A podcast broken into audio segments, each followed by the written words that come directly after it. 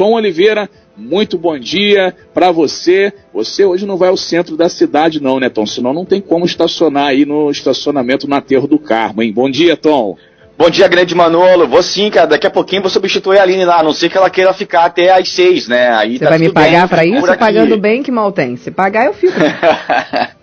Bom dia, grande Manolo, Aline, ouvinte do Talk Show. Excelente terça-feira, céu claro, região da Grande Japuíba, a temperatura começa a é, subir.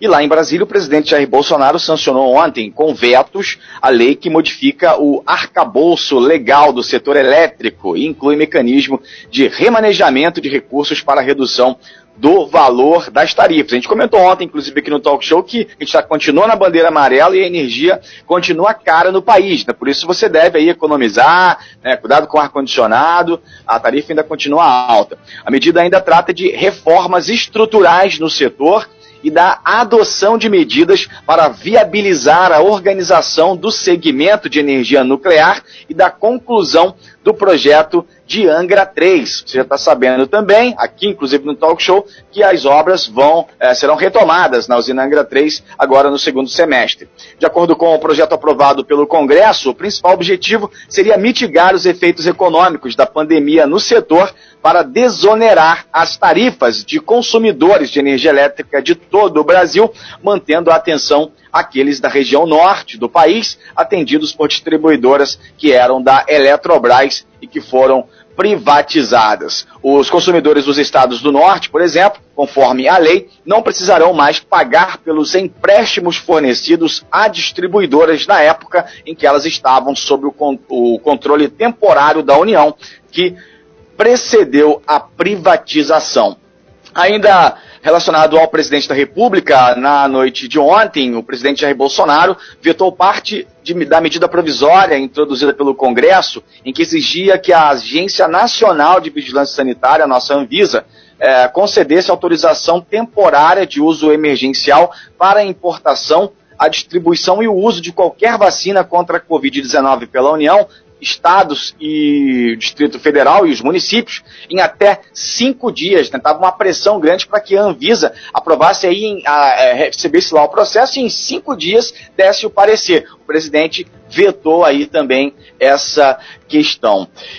É, uma outra questão também foi vetado o artigo que previa que no caso de omissão ou de coordenação inadequada das ações de imunização de competência do Ministério da Saúde, é, ficam os estados, os municípios e o Distrito Federal autorizados, no âmbito de suas competências, a adotar medidas necessárias com vistas à imunização de suas respectivas populações, cabendo à União a responsabilidade por todas as despesas incorridas para essa finalidade. A justificativa do veto é que o tema se trata de competência privativa do presidente da República e contraria o interesse público. Esse ponto também aí foi vetado. Queriam, por exemplo, é, fazer com que se o, descobrissem aí ou que o Ministério da Saúde não tivesse dando conta da situação, que os estados, municípios assumissem essa questão. O presidente também vetou essa parte. Continua lá o Ministério da Saúde no controle da vacinação aí no país. Pessoal, 8 e 19, é isso. É isso aí, avante. Tom, você tem que sempre falar isso, porque senão eu vou ter que falar a sua frase final, é isso mesmo? Aline, deixa pra tomar o café depois, né? Grande abraço pra você, Tom. Deixa eu mandar um abraço também, já que você tá falando foguete, de Brasília. Foguete não tem ré. Foguete não tem ré, foguete, tá foguete falando... não tem ré, avante que tem sempre alguém na nossa frente. Tem falar em, por, falar em, né? por falar em foguete, a gente tem a base, a base de Alcântara, né, que fica ali no Maranhão, e segundo aí o ministro Marcos Pontes, né, é, até o final do ano o Brasil deve começar a lançar os voltar a lançar orbitais, né, aqui no Brasil. Quer dizer, a gente teve o lançamento aí do Amazônia 1, que é aquele satélite 100% brasileiro. É, e aí o que, que acontece? O Brasil foi lançado lá na Índia, né? A gente tem a base de lançamento aqui é, no Maranhão. Esse negócio ficou meio esquecido, ficou meio abandonado lá e o governo quer retomar agora essa questão dos lançamentos aqui no país. Tomara que isso aconteça, né? Que a gente volte a crescer, volte a, a ir para o espaço aí com muita tecnologia, Aline. É isso mesmo. Antes de ir para o intervalo comercial, te dar um bom dia também para toda a galera que está junto com a gente no WhatsApp, o 2433651588. Quando forem mandar mensagem para a gente, por gentileza, de texto, é, privem sempre aí pela questão do nome e o bairro, para a gente poder estar tá sabendo de onde vocês estão conversando com a gente, escutando. Deixa eu mandar um beijo para a Tite, que está lá em Brasília. A Tite, nossa vereadora angrense aqui, está lá em Brasília. Mandou beijo, falou que diretamente de Brasília, escutando o Talk Show. Um beijo para você, Tite. Beijo para toda a sua equipe aí fazendo os trabalhos do dia na terça-feira. Bom dia também para o Anderson, que já está juntinho conosco aqui trazendo as informações, já ligado nas melhores informações. Obrigada, Anderson, pelo carinho diário. Bom dia também para o Cosme, está desejando um bom dia a toda a equipe da Rádio Costa Azul e a todos os ouvintes. É Désio da Serra d'Água, meu amigo Wallace. Wallace lá do Ariró, que é do SAI, que disse que, olha, já está na Monsuaba, a obra está rolando.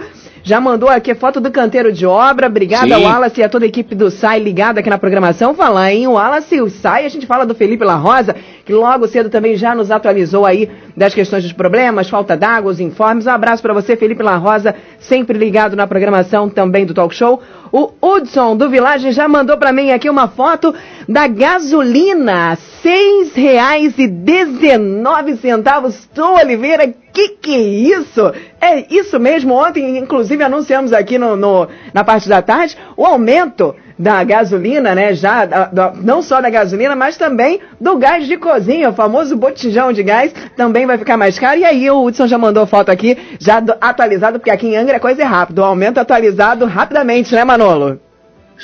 É, Aline, tá complicado, tá complicado um demais. E olha, segundo a Agência Nacional de Petróleo, a gasolina mais cara do Brasil está em Angra dos Reis, né? A gasolina mais cara do estado do Rio, não, é do, do Brasil. Brasil.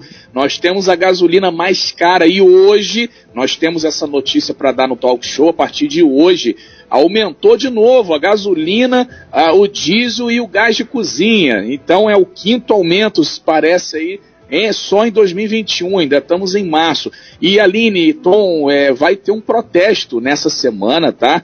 É, vai ter um protesto, um grupo de pessoas aí já fez contato, inclusive, com o nosso departamento de jornalismo, é, falando que vão fazer um protesto essa semana relacionado a essa questão do combustível Sim. aqui em Angra dos Reis. Deve ser aí quinta-feira ou sexta que vai ocorrer, acho que é sexta, sábado e domingo vai ocorrer esse protesto. O pessoal já fez contato aqui com o nosso departamento e amanhã ou, ou quinta a gente deve falar mais sobre esse protesto que vai acontecer aqui em Angra referente ao combustível que o pessoal vai fazer aqui. Já está em contato com o nosso departamento. Um abraço aí para o pessoal que está nesse grupo aí que tem Angra dos Reis falando sobre esse protesto aí que vai ter do combustível. Tom Oliveira tá ruim de ah. andar de carro, hein?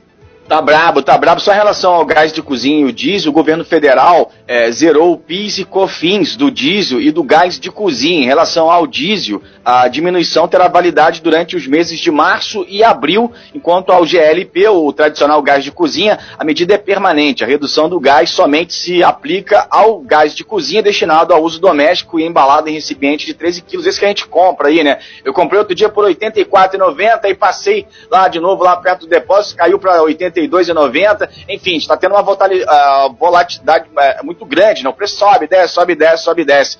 Aline, você falou da Tite Brasil, um abraço pra Tite, para os meus amigos lá, a Ju Brasil e o Ariel, que casaram lá, inclusive, a prima da Tite, pessoal, gente boa lá em Brasília. Em breve vou lá comer, tomar um, uma, uma kombucha lá com eles. Parabéns ao novo casal. Vamos então aí pro breve intervalo comercial, Manolo. Vamos lá que o Gustavo Tutuca já está na nossa sala e ele daqui a pouco tem compromisso. Então a gente vai adiantar essa entrevista agora com Gustavo Tutuca, secretário de Estado de Turismo. Daqui a pouquinho, após o intervalo, ele está com a gente ao vivo aqui no Talk Show, Aline. Pode interagir, manda sua mensagem referente do turismo. Hoje é dia do turismo também, né? E você pode participar junto com a gente no 2433651588.